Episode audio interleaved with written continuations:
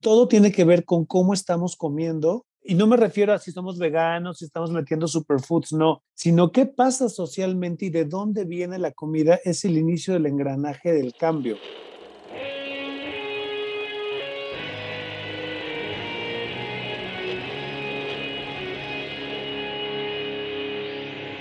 Bienvenidos a Volver al Futuro Podcast, donde platicamos con las mentes que nos impulsan a crear el nuevo paradigma de salud y bienestar, conducido por Víctor Sadia. Muy buenos días, muy buenas tardes, muy buenas noches. Hoy nos acompaña Enrique Cervantes. Enrique Cervantes es un emprendedor apasionado en conocer, entender y comunicar la relación entre la comida que ponemos en la mesa con el cambio climático, la salud y las costumbres culturales de nuestro país. Estudió un año la ingeniería en agronomía y luego artes escénicas y ballet en México y Alemania. Desde hace 10 años es director de El Bonito Tianguis, un mercado itinerante de productores locales y artesanales en la Ciudad de México.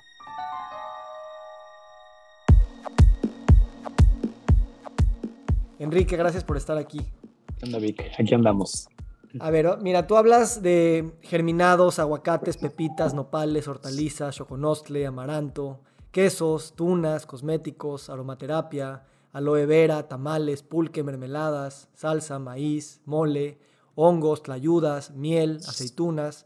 Todo eso nutrido y distribuido por Jorge, por Lupita, por María, por José, por Adriana, por Oscar. ¿Qué es esto? ¿Qué son estas palabras? ¿Qué representan dentro del contexto de nuestra realidad? Representan 10.000 años de historia. Son alimentos mexicanos que hoy por hoy los vemos como algo muy, muy normal, muy cotidiano, pero ya que empiezas a investigar y que empiezas a viajar y empiezas a ver todo lo que representa llegar a una tortilla de maíz en un comal de barro, pues evidentemente no solo es lo que estás viendo ahora, sino es lo que alguien o Dios ha visto a lo largo de la historia, no solo desde quien sembró el maíz, sino quien ahorita, por ejemplo, ya está barbechando para empezar a sembrar el maíz en marzo y abril para que esté listo para agosto, para septiembre. Entonces, es un ciclo eterno, es, es la, la labor de toda una humanidad eh, conjugándose en mantener lo más básico, que es la alimentación de la especie. Entonces pasa de ser un simple trámite eh, de comida corrida y pasa a ser eh, como todo un hecho mágico de todo, en todos los momentos, ¿no? Y no, no lo digo yo, lo han dicho y lo dicen mejor grandes poetas, grandes este, eh, cronistas, pero lo dice mejor la gente del campo. Yo simplemente, yo creo que lo que, lo que yo tengo es que tengo una, una bonita capacidad de aterrizar lo poético que es, pero yo solamente repito todo lo que la gente ha escuchado y que dice en el campo, porque los verdaderos artistas están allá afuera. Es cosa de que ustedes quieran ir a verlos y, están, o sea, pensaríamos que el arte pues está en la Ópera de París, ¿no? Estaría en la escala de Milán, que sí está, sin duda, pero aquí en Milpalta se está haciendo magia y se está haciendo arte todos los días desde hace mucho tiempo extrayendo el pulque. Entonces, es esto, y e, e, eso es lo que me he dedicado los últimos 10 años, a primero a como buen white darme cuenta de lo que yo no conocía, y cuando lo conocí fue como, ¡ah! Güey, todo el mundo tiene que saberlo. Y ya, y supe comunicarlo y mucha gente lo ha volteado a ver. Gracias a mí, gracias a la labor de muchos otros que antes que yo dijeron, esto que tenemos en este país vale. Y todo lo que tú tengas en tu localidad, estés en donde estés, vale. Y ese es el tema, la alimentación local y la reconstrucción del tejido social a través de la comida. Muchos de nosotros en, las ciudades, eh, en las generaciones de los 80 para acá, o tal vez antes, crecimos con esta idea de inglés y computación, la magia era la globalización, el poder traer alimentos del otro lado del mundo, el poder realmente movernos a través de la tecnología, y realmente es un tipo de magia pues bastante increíble, ¿no? Después de milenios de estar moviéndonos y comunicándonos a, ciertas escalas y velocidades, de repente todo se, movió muy rápido. Y claro que eso produjo mucha fascinación y qué bueno que lo siga haciendo. En el tema de la economía y, los alimentos, pues eso pues ha también repercutido de una manera muy importante en las economías locales, en la salud de las personas y las enfermedades crónicas, en la paz social. ¿Cómo conciliar las dos magias sabiendo que, como dices, tenemos primero que conocer una que ahí estaba y que no nos habíamos dado cuenta? Yo creo que hoy por hoy estamos en la época en la que uno debe de escoger, decidir y empoderar todo aquello que le sume más a la comunidad.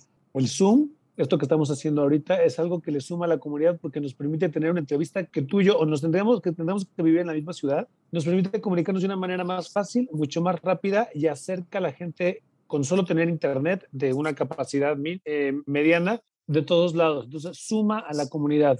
Traer salmón desde Chile para ponerlo en los, en los bagels de un restaurante en la Ciudad de México no suma a ninguna comunidad más que al que vende el salmón, pero a todo lo demás afecta a mucho más personas que las que beneficia. Yo creo que ahí tendría que estar cómo vamos a hacer la, la balanza de qué de las, de las dos magias tomar. Es lógico utilizar un envase de café nuevo, de plástico, todos los días. No, no es lógico, porque para eso están los termos. Además, el plástico viene, el plástico de los vasos viene de China y el termo también viene de China. Entonces vas a hacer venir, eh, trae algo de China que se puede utilizar 10 mil veces en lugar de algo que se puede utilizar este, una vez cada día y que siga contaminando. Yo creo que ahí estaría, ¿cuál tendría que ser nuestro sesgo de cómo decidir? Sería así. Mi decisión apoya a la comunidad o afecta a la comunidad, a la mayoría. Estas cosas, cuando te las explican así, son muy claras y sin embargo es bien fácil que se nos olvide o con la prisa de todos los días o con las inercias con las que vivimos, se nos hace difícil cambiar, ¿no? Entonces, ¿tú cómo has visto que a través de esta información y esta poesía que, que es inevitable, se van incorporando nuevas maneras de pensar y por lo tanto nuevas maneras de hacer?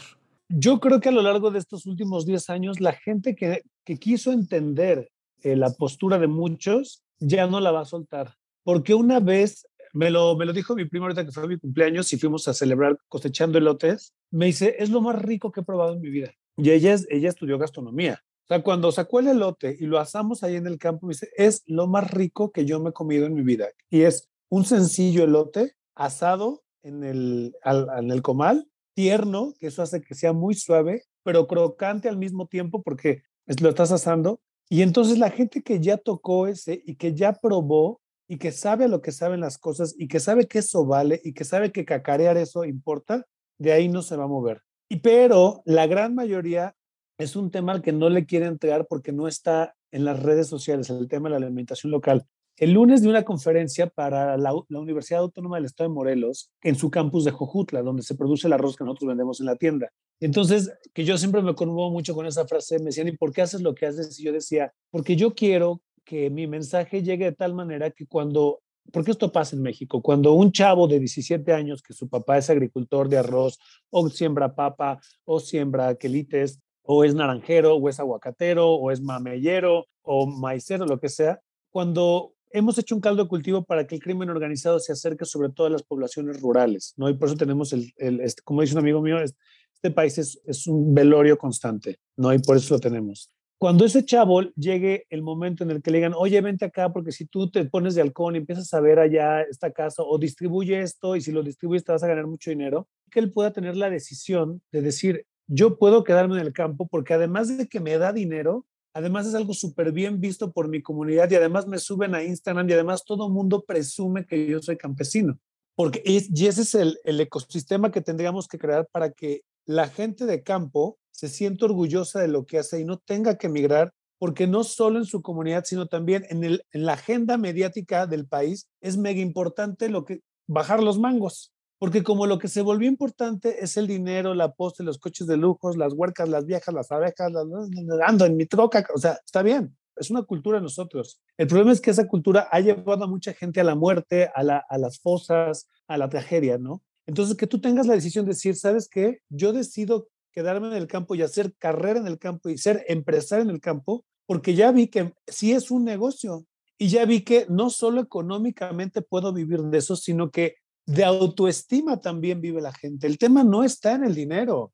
O sea, la gente del campo se puede aventar muchas cosas, mucha, todo lo que, todo el maíz que tú ves que se siembra el maíz azul, pues no van a recuperar, la gente ya lo sabe los precios de garantía están dando a 5 pesos el kilo de maíz cuando tendría que estar en 20 para que ellos recuperaran 10 mil pesos. Pero lo siguen haciendo por amor, pero si, pero si no hay dinero y además no hay autoestima y dignidad en que lo que yo hago a alguien le importa, ahí es cuando yo abandono el campo. O sea, lo que estamos viendo son a los últimos valientes que a pesar de toda la chinga que implica sembrar los maíces, los maíces nativos, los criollos, siguen haciéndolo por amor. Eso es lo único que no despega a la gente del campo, ¿eh? El amor. Me gusta mucho porque dices que hay que tener la experiencia, ¿no? Porque nos pueden explicar lo, lo positivo que puede ser este consumo local o el cambiar algunas cosas de nuestros hábitos, de, como los plásticos que pusiste el ejemplo, pero hasta que no tienes esa experiencia de no separación, esa experiencia culinaria, esa experiencia de saber que lo que te estás comiendo viene de las manos, de la tierra, de la historia, entonces eh, te hace como dices, no me puedo regresar, ¿no? Y al mismo tiempo estás hablando de cómo también tenemos que hacer un esfuerzo para que nuestra misma cultura y nuestro mismo lenguaje reinterprete esos arquetipos, por no decir estereotipos, clasistas, discriminatorios, que esto es naco, que esto es pobrecito, porque realmente ese mismo lenguaje está eh, de alguna manera desvirtuando a esas personas y al que perpetúa esos mismos lenguajes. Exacto, o sea, todo parte del clasismo, o sea, toda esta historia de, tragedia que tenemos en México, de, de, violencia, de migración, de que somos un país donde el tinte, el tinte de color rubio es el que más se vende, somos un país que celebra la independencia de su país en Las Vegas. Está muy cabrón eso. Sea, somos un país donde varios de mis amigos, incluida mi hermana, platicando el otro día que vino, le digo, güey, pero ¿por qué haces eso? O sea, por... pero aparte no es, todo el sistema, es Alejandro Fernández canta en Las Vegas, Luis Miguel canta en Las Vegas, Juan Gabriel cantaba en Las Vegas y los mexicanos iban a celebrar y se sentían orgullosos de que en Las Vegas les ponían mariachi celebrando su independencia. O sea, venimos arrastrando un problema desde la conquista y Octavio Paz lo dice muy bien en el laberinto de la soledad, de querer pretender ser el conquistador. Y entonces todo lo que se parezca a de dónde viene el conquistador, o sea, Europa, o sea, el pan, lo blanco, el trigo, lo francés, lo italiano, lo gringo, lo británico, todo eso va a valer mucho más que lo que tenemos nosotros. Y entonces eh, descubres en los pueblos del país las tragedias nutrimentales como en Santana Chautempan, en su mercado, una señora estaba vendiendo 12 tlacoyos de alberjón, que es un tipo de frijol, o 12 tlacoyos de frijol, en 15 pesos por 12 piezas. Eso pasó hace dos años. Y al lado estaba un chavo vendiendo una rebanada de pizza de la peor calidad en 15 pesos. Pero la moda hace que creemos que la pizza es un lujito, es un gustito, cuando el lujito y el gustito tendría que ser el tlacoyo porque era alberjón, que no puede ser, que no puede ser de semillas adulteradas porque pues, el alberjón se da solamente poquito. El maíz era de la chica, desde que lo pruebas te das cuenta que es nixtamal. Entonces, eso es nutrición de lujo y de vanguardia puesta así, enfrente de ti. Y en México está lleno de eso y no lo vemos. O bueno, más bien, corrección. Yo el fresa no lo veía hasta que me empecé a meter, pero la gente los pueblos siempre lo ha sabido. Gracias por hacer esa corrección, porque precisamente de eso se trata, de darnos cuenta que hablamos por todos cuando solamente hablamos con los ojos con los que crecimos, que tampoco están mal, simplemente son los que nos tocaron y no son los únicos, ¿no? Lo que se me hace muy padre es que normalmente cuando tengo estas conversaciones eh, hablamos de los beneficios sistémicos, económicos, ambientales, como una receta de así, así podríamos cambiar muchas cosas, ¿no? Porque desde temas ambientales y de salud, y de economías en sentido. Pero contigo estamos hablando de cultura y lenguaje y de una pertenencia y de una coparticipación y co-creación con estas cosas, lo cual hace que este movimiento sea eh, un tema también de trascendencia personal, es un tema de, espiritual. Y creo que eso es algo también que en, digo, sin, sin, sin, también sin generalizar, pero también luego en, en Occidente, en, en, los, en los White o cualquier otra, cualquier otra cultura que está también muy metida en estas ideas de tecnología y, de, occidentalización que se lleva, pues no sé, desde los años 50, también se nos ha robado de alguna manera eh, ciertos placeres, se nos ha robado ciertos significados, se nos ha robado ciertas herencias. Y hay esas ganas como de regresar a algo que ya ni siquiera sabemos muy bien, pero sentimos que ahí está, ¿no?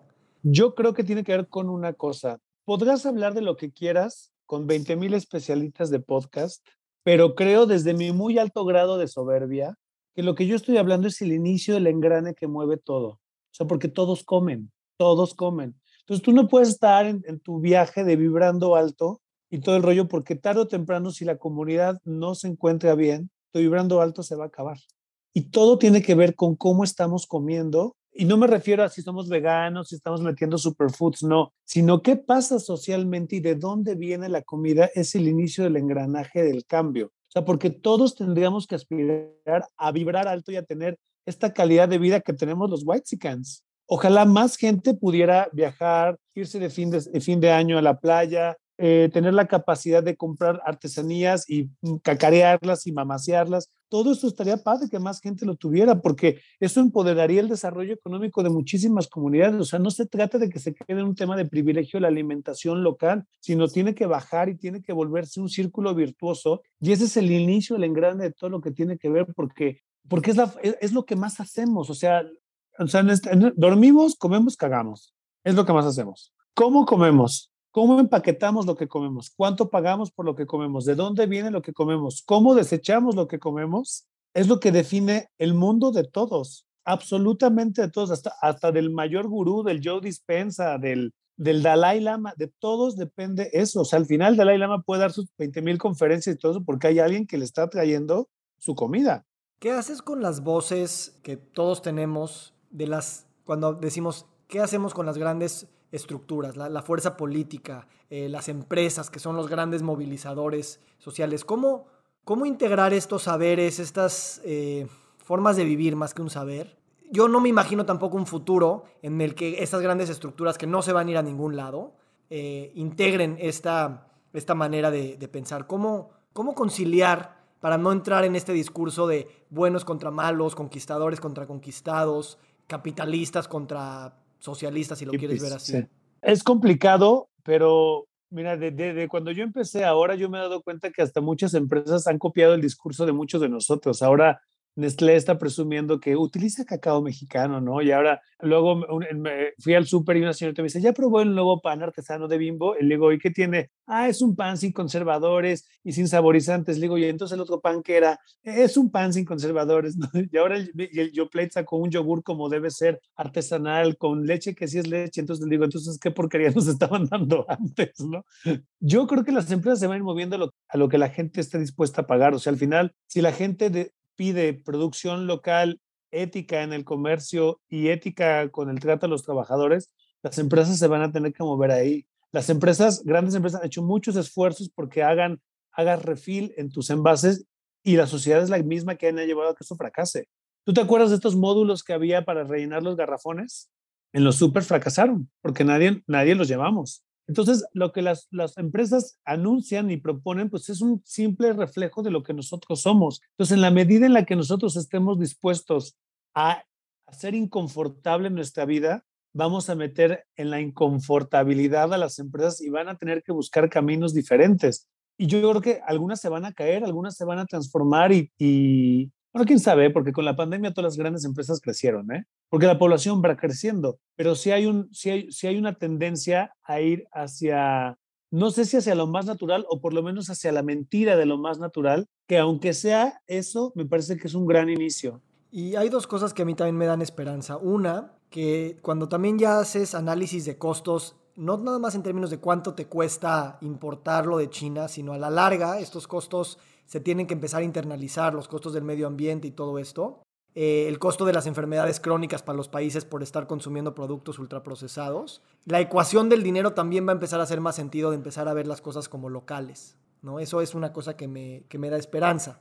La otra es que siento que si estamos en una cultura donde nos gusta lo nuevo y, y de alguna manera para muchos de nosotros, o para ti a lo mejor también fue como redescubrir lo que había a 10 minutos de tu casa, es una experiencia de algo muy nuevo. Y una vez que lo pruebas dices, güey, claro, y, a lo mejor lo vas a vender porque, oye, ya fuiste al, bonito tianguis, porque es así, así, así, y casi como si fuera una actividad de domingo, pero una vez que entras, pues ya, como dices, te das cuenta que algo está ahí. Entonces, me gusta porque, irónicamente, no hay, hay una ironía aquí, este, nos, nos estamos reempaquetando algo que siempre estuvo enfrente de nuestras narices. Sí, y, y justamente por el racismo y el clasismo de muchos, de gente de mi familia, pues que vas creciendo así, ni siquiera lo volteas a ver y lo das por hecho, hasta que la curiosidad te lleva y descubres pues, que la, alimentación básica, sana, nutritiva, vegana, sin conservadores, sin empaques, pues simplemente estaba en un tlacoyo, ¿no? Y, siempre al tlacoyo le hiciste el feo, o por lo menos nosotros le hacíamos el feo, o nos daba X, o estaba muy rico, pero no lo llevamos a otro nivel más decir, ah, es rico el tlacoyo, aunque realmente es un alimento súper completo. Y entonces ahí es cuando empiezas a, pues a, redescubrir, dices, bueno, es que todo esto tiene, todo esto tiene un valor y mientras más te empiezas a meter en qué pasó durante los años 70 para acá en los pueblos, te metes un poco de geopolítica, de historia, y dices, ¿qué hemos hecho para que, o sea, empiezas, empiezas a ver la, jaula de oro, la película esta de, de, cómo, cómo cruzan los migrantes hacia el otro lado y ves que los persiguen, que ellos pagan 5 mil dólares para que un coyote los monte al tren de la bestia, para que los lleven allá. Y entonces todo este drama humano que vivimos, ¿por qué? ¿Por qué la gente prefiere invertir 5 mil dólares en ver si cruza, porque hay la posibilidad de que los maten, en lugar de invertir esos 5 mil dólares, que son como 100 mil pesos, en su propio pueblo, y entonces vas a los pueblos y empiezas a ver que hicimos desde las ciudades toda esta perversidad para que la gente del campo y de los pueblos diga, es que sí, yo me quiero yo me quiero ir al gringo, porque como decía eh, Jesús que siembra el, arroz, a ver, yo estoy sembrando arroz,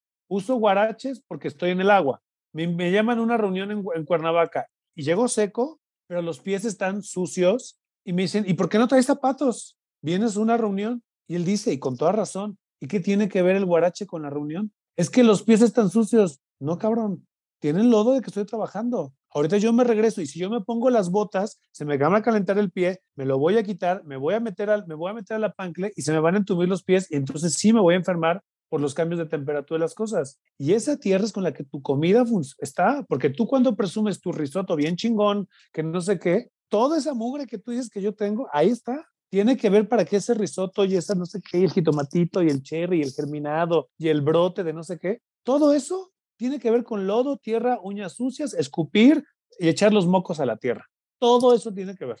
Y el perro cagando al lado. Así es. No, no, y, creo que precisamente el lenguaje es así como lo planteas, se empieza a normalizar y dices, ah, pues claro, yo quiero eso, de eso vengo. Pues es que de, ahí de ahí venimos todos. Del moquito y de, la, y de la babita. Todos somos producto de una acogida. ¿Sí? ¿Qué experiencias o una experiencia que recuerdes en el tema de la, esta superioridad con la que muchos de nosotros crecimos en ver a las personas del campo? Ya me acuerdo en las, en las excursiones que me llevaban en la primaria, ¿no? Y era casi como ir a ver como el pasado y vean esta gente. No, no, no había esta idea de, ah, pues somos humanos y yo, ve, o sea, yo vivo gracias a ustedes y compartimos esto y a mí me tocó esta cuna y a ti otra cuna. ¿Qué experiencias tú has tenido que te han calado en los huesos para darte cuenta que tenías pervertido ese concepto, no? La primera vez que, que te venden, que tú conoces quién siembra la lechuga, que tú ves cómo la sacan de Xochimilco y te dicen, este, y como yo iba a grabar, te decían, este, ah, no, pues te la regalo. Entonces, pues tú dices, si me estás regalando, pues está, está bien, me la llevo, ¿no? Al final, pues ya, no ni, ni le va ni le viene. Y ahí es cuando viene como si la vocecita dices, no, güey, págasela, porque te está dando una cosa de lujo. O sea, te estás llevando el alimento directamente de la chinampa a tu casa, está crocante, está limpia, está súper fresca. No, no aceptes un regalo, porque estos tipos de cosas no son las que se regalan. Regala un Starbucks, no sé, unos crankies, eso sí. Pero esto no se regala. Y de la experiencia donde me cayó el 20, que lo he tomado con, los personajes que hago en, en Instagram, de, lo jodido que estamos, fue cuando grabé la serie para el canal Gourmet, fuimos a un pueblo que se llama Casochitlán, los tlacoyos, espectaculares. La masa, el albercón, la salsa, todo así, así. ¡Ah! Y entonces le digo, oye, ¿dónde venden los tlacoyos? Y me dice, no, nosotros vamos cada semana los jueves al tianguis de Tulancingo, que está a una hora, Digo, ¿ya cuánto dan el tlacoyo? A 30, a 30 pesos la docena. Así de gruesos, ¿eh? ¿Cómo, cómo, no sales? Es que no te salen ni para el camión, o sea, digo, porque yo estaba, yo salimos y estaban ellos sembrando el maíz y me estaban contando su ciclo y digo, y estaban desgranándome. Cuando llegamos le dije, ellas hacen, ellos tienen maíz. Dije, pues yo me voy a llevar tlacoyos y los vamos a vender eh, los vamos a vender en el bonito tianguis. Entonces yo grabé cómo los hacían y dijimos, los vamos a vender y van a pasar de costar 30 pesos la docena a 30 pesos la pieza.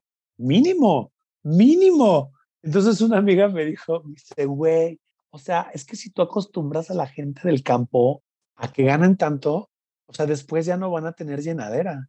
Y entonces, evidentemente, ella lo dijo desde el racismo y clasismo que todos tenemos. Le dije, tienes razón, imagínate que la gente del campo se va a volver rica. ¡Qué pinche peligro más enorme! Me dice, güey, pero es que, o sea, no pueden costar eso porque siempre han ganado esto. Le digo, tú le pagas 70 pesos a Starbucks por una mierda y no dices nada. Y ahora que tienes un súper alimento, patrimonio intangible de la humanidad por la UNESCO, dices que no le vas a pagar más porque ¿por qué te molesta que el que en tu vida ha abusado de ti por primera vez gane lo mínimo que más o menos se merece, ya quien todo el tiempo te ha aplastado vendiéndote un cereal que sí tiene azúcar, vendiéndote una leche que no es leche, un queso que no es queso, un jamón que no es jamón, una salchicha que no es salchicha y una religión que no es salvación, ahí no te opones. Es más, sueltas el dinero con todo. Y entonces ahí está metidísimo. Hay un, hay un dejo de negar el derecho de que la, la gente que siempre hemos visto, entre comillas, como pobrecita, se empodere, porque es parte de lo, que, de lo que nos alimentamos en México, de esta superioridad social que nos permite sentir eh, los unos y los otros. Esta es una cosa muy profunda que es, es muy profunda y la verdad... Es súper triste. Es triste y también eh, yo a veces me siento un poquito helpless, o sea, como, otra vez usando términos así, pero me siento como, como que no, no la salvo porque siento que es un proceso muy inconsciente, ¿sabes? Social, cultural, hasta biológicamente está inconsciente en mi cerebro y sé que necesito una reprogramación brutal. Y eso que yo me dedico a temas de reprogramarme de muchas maneras, sé que también tiene que cambiar a nivel, a nivel social. Entonces, déjame preguntarte algo que tengo muchas ganas porque tú lo explicas muy bonito y es el consumo local, la economía circular. Sabemos que tiene impacto de paz social, de cambio climático, de bienestar económico, de salud física. Cuéntanos esta cadena de consumo local, cómo realmente tiene tantas, como llamamos los economistas, externalidades positivas, que realmente podrían ser la base de un sistema para el futuro que no solamente es green o sustentable, sino que es regenerativo. Ahí te va. Vamos a ponerlo con la bebida que a mí me parece la más espectacular. Mira, de los momentos más lindos de mi vida, es la introducción para, para lo que voy a decir, fue cuando en Tlaxcala me llevaron a conocer al, la primera vez que yo, que yo vi cómo se sacaba el pulque. Eso fue hace cinco años, ¿no? Entonces ya vamos con don Abraham, que tiene 90 años y, este, y trae su burrito, ¿no? Con sus dos como bidones de plástico y trae una cosa así, una calabaza así que, que yo la había visto, pues sí la ves en los pueblos, en algunos museos y pues, ignorante yo pues no sabía, ya íbamos, ¿no? Unos magueyes así, seis metros de diámetro, el volcán La Malinche en Tlaxcala. Y vamos y de repente el señor dice, ahí, ese, ese está bueno. Le digo, ¿por qué ese está bueno? Ah, porque como hay sol, el aguamiel va a estar fresca, porque si está el sol encima del maguey y quieres ir hasta acá el aguamiel, está caliente. Entonces te vas a ver, te vas a ver ácida. Entonces, este como le está dando la sombra. Entonces, está el hoyo así, en lugar de haber muchos magueyes, hay un hoyo, pero recubierto de las, de las hojas del maguey. Quita una piedra, salen unos bichos, salen, salen mosquitas y yo, ya sabes, ¿no? Sácalo, mete la cocote, que es esta calabaza enorme que está hueca y le hace, con este dedo lo tapa, ¿no? Ah, para esto ya me había cortado una hoja de un maguey, me pone el aguamiel, que yo nunca la había probado, había escuchado hablar del aguamiel, me la pone la hoja y dice, tómatele yo así. Empecé a llorar. ¿Qué, ¿Qué pedo con el sabor de esto? Está espectacular. Y luego se la dan a mi papá, que mi papá creció al lado de un tinacal, que es donde se llevaba el pulque, y empieza a llorar, dice, es que así, ya me conoce, me había olvidado cómo sabía. Y se acordó de él en Zitácuaro, Michoacán, cuando se, se iban a, a, robarle a la chiquero, iban con una jicarita, un vasito y le robaban el aguamiel, le quitaron la piedra, se le robaban y se iban porque era como un dulce, porque es aguamiel. Entonces dije, ¿qué es esto? Es una bebida deliciosa, deliciosa, pero así me voló la cabeza, es delicioso. Además, está lleno de suplementos alimenticios, y entonces ves la planta, el maguey enorme, y regresamos a la casa de, de don Abraham, y de repente él, él recolectó aguamiel, recolectó dos botellas de aguamiel, una la, la, mantiene como aguamiel en su refri, y lo demás lo avienta a su tina, tinacal, de ahí viene donde va a poner este, y entonces todo eso le, echa pulque de un día antes y se empieza a transformar en pulque, se empieza a fermentar. Y entonces llegó un chavo y le dije, ¿quieren pulque? Y dice, ¿cuánto está el litro de pulque? 15 pesos, 15 pesos. No, mejor nos, nos, nos vamos a echar unas caguamas y la caguama estaba a 30. El mismo, o sea, ahí tenías la oportunidad de un super suplemento alimenticio que su obtención depende de la reforestación de los magueyes que son encargados de llevar CO2 a la tierra, de ser el hogar de aves, de, rumia, de roedores, de serpientes, de pájaros, que las, las flor, la flor del maguey cuando sale, los murciélagos es lo que se, se comen, los colibríes, esto y eso, o sea, ahí es donde está el ejemplo. Nada más con el hecho de tomar pulque que sí es pulque y de reconocer la labor de toda la gente que depende de eso, Imagínate, Programa Nacional de Ingesta de Pulque, porque en Saltillo está el pan de pulque. Eso quiere decir que había pulque. Ahora le ponen pulque. En San Luis está el pan de pulque. En Monterrey venden pan de pulque. En todo el país, desde, podemos decir, desde Sonora, desde la Sierra de Chihuahua hasta los altos de Chiapas, en algunas partes, porque depende del calor, hay alguna forma de tomar pulque. Y para que haya pulque tiene que haber un maguey de 10 años. Imagínate la cantidad de carbono que mete a la tierra una planta de ese tamaño, los servicios ambientales, y una vez que se muere después de seis meses de darte pulque, se vuelve una compostototota, pero ya infiltró las raíces, ya infiltró agua, ya tienes un terreno que no es, que no, no, no está erosionado. O sea, si tú estás lleno de magueyes en los bordes de los terrenos, no se puede deslavar el cerro porque las raíces están hasta abajo. Entonces, nada más te estoy hablando de tomar pulque. Y entonces ahí hay que cambiar el paradigma de qué estamos poniendo. Por eso en la tienda hay aguamiel. Aguamiel, aguamiel, aguamiel. Todo el tiempo es con lo que todas las mujeres amamantaron a sus hijos. Es, eh, eh, los niños tomaban aguamiel, las mujeres, mira, las mexicanas así tienen unos senos enormes llenos de leche para amamantar con solamente tomar aguamiel o atole blanco. Y es una técnica de los pueblos. Y ya fue demostrado, si no, cómo creció este país, cómo llegamos a los 120 millones que somos si no hubo quien amamantara en los años 70, donde el 80% del país era rural, amamantaban con pulque, nada de que leche nido, nada de que, no, ya está aprobado. Son 5.000 años de historia, los códices lo dicen, los aztecas vieron que los ratoncitos se metían al centro de Maguey, le, hacían así, porque era dulce, dijeron, a ver qué hay aquí, y porras, le empezaron a cortar y se dieron cuenta que estaba toda la savia dulce. Wow, me encanta. Y, debo decir que estuve leyendo que también tú eres bailarín. Ah, sí. Eh, y, eso, y eso me llama mucho la atención por muchas razones, pero en vez de decírtelas yo, dime, ¿qué es la danza para ti? Uy, no, todo, ya. todo, todo. La, la, danza, el ballet, la danza contemporánea, pues es que por algo el reggaetón ahora es el ritmo más usado. Pam, pam, pam, pam. Es tan salvaje, es pum, pam, pam, pum, pam, pam. Es tan ritualista, es tan, tan básico, nos conecta con todo y, y lo que hace la danza y el canto, que no hacen la pintura y la arquitectura, es que nos conectan a la parte tribu. O sea, ¿por qué estamos ahorita en, la, en el mega contagiadero? Pues porque todo el mundo cuando tuvo la oportunidad de salir se juntó con los suyos a echar desmadre, a bailar, a cantar, a empedar, a lo que sea.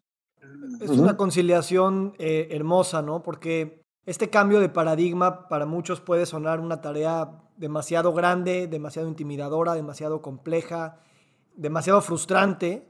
Y al mismo tiempo el llamado es, por un lado, esta experiencia que venimos cultivando a través de tus palabras que nos llevas ofreciendo y danzar con ello, ¿no? Danzar con estas oposiciones, danzar con estas contradicciones, con estos traumas, con estas heridas, también con estas fatalismos, ¿no? De que no podemos tampoco seguir en esta dirección por mucho tiempo. Y como dices, salir a marchar, ¿cómo cambiar al mundo sin salir a marchar, ¿no? Y es cambiar al mundo de alguna manera danzando con estas posibilidades.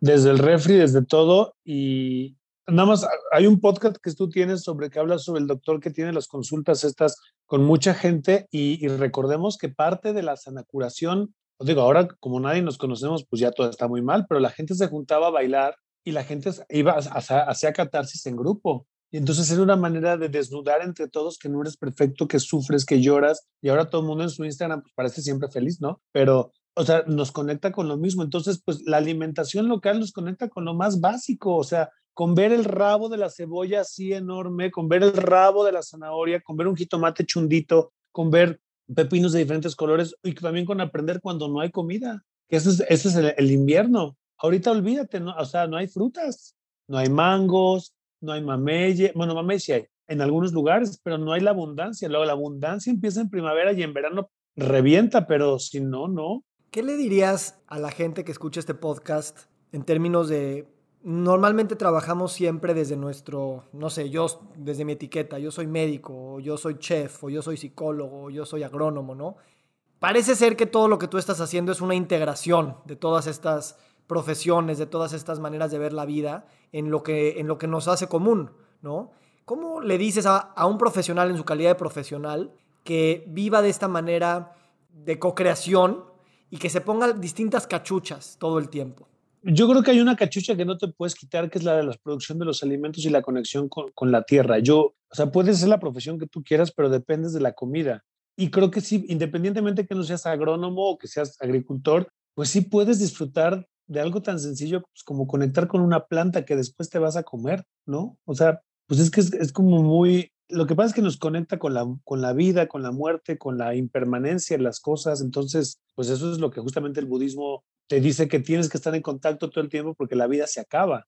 Por eso usan flores, ¿no? Todo el tiempo. Y entonces, porque se marchitan y, y te representan lo, que te estás marchitando, tú también, todos los días te marchitas. Pero justamente por eso es importante la, visitar el campo. O sea, no solo es, ay, vimos la carretera Morelia, muy linda. No, sino me, me refiero a entender los ciclos porque es un ciclo, o sea, la vida es la misma. Queremos ahora sí que cada año sea una cosa espectacular y que haz de tu vida una, un, un, grito increíble y espectacular todo el tiempo. Pues no, la vida es muy sencilla, el maíz crece, llueve, el agua llega, o sea, lo que pasa es que el campo nos aterriza con que la vida es lo mismo todo el tiempo, es, es la suma de ciclos. Me encanta, te había escuchado en muchas entrevistas con tus tonos poéticos eh, muy, muy tocadores y, y, ahora me encanta escuchar en tu tono sarcástico, irónico, de comedia, de burlarse de, de, uno mismo. Es también, otra vez, parte de la, del moco y la saliva que, que somos y que hay que celebrar todas esas instancias, ¿no? Te agradezco sí. mucho, eh, Quique, por esta conversación y me dejas con, con, no solamente con una reflexión, que eso es muy importante, pero me dejas con una experiencia. Escucharte es una experiencia transformadora en sí misma y, y, y toca Ay, mucho el, el poder de las palabras. Entonces, ¿qué han representado para ti las palabras? en esta transformación y cómo continúas creándolas para poder, como dices, traducir estos mundos para darnos cuenta de algo que ya somos.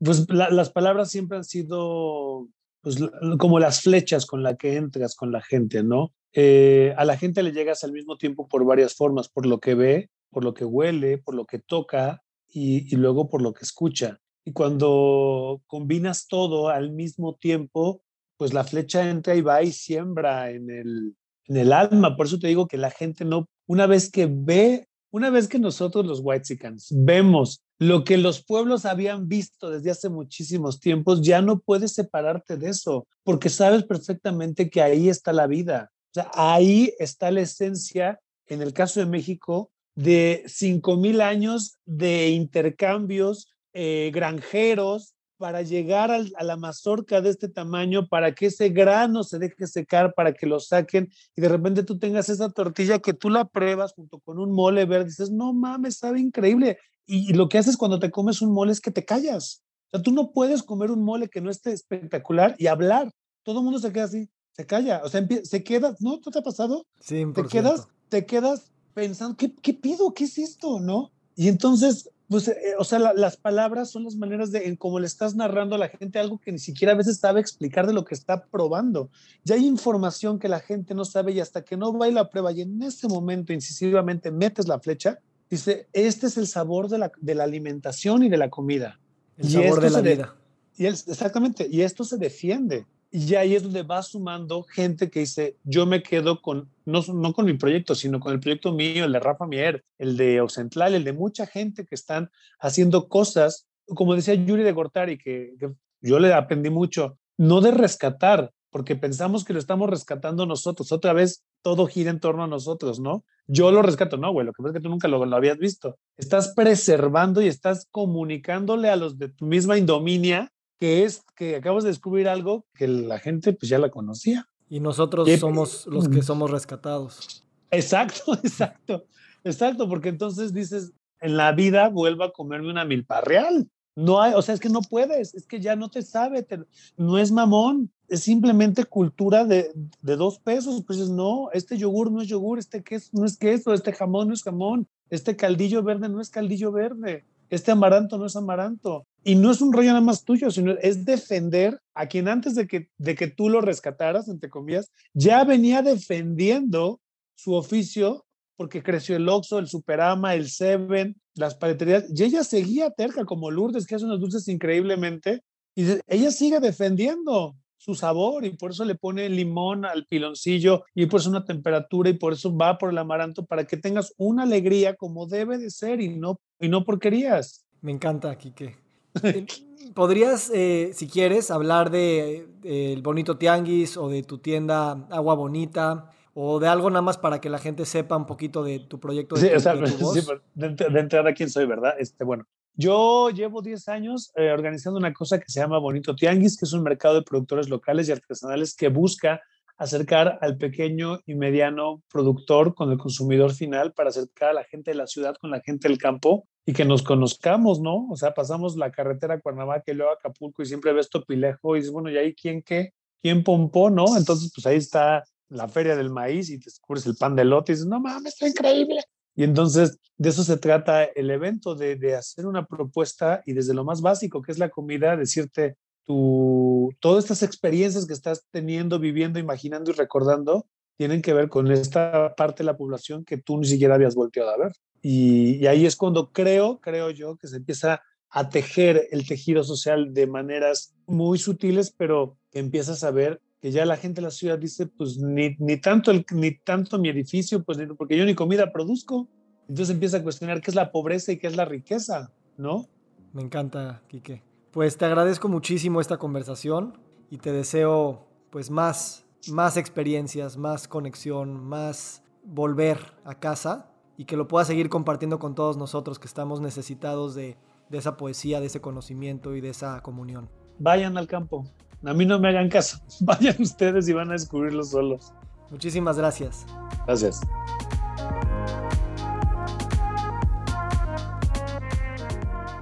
Nos encantaría recibir tu retroalimentación de estos podcasts para continuar generando contenidos que te sean útiles e interesantes. Si puedes, déjanos un comentario en la página web victorsaadia.com.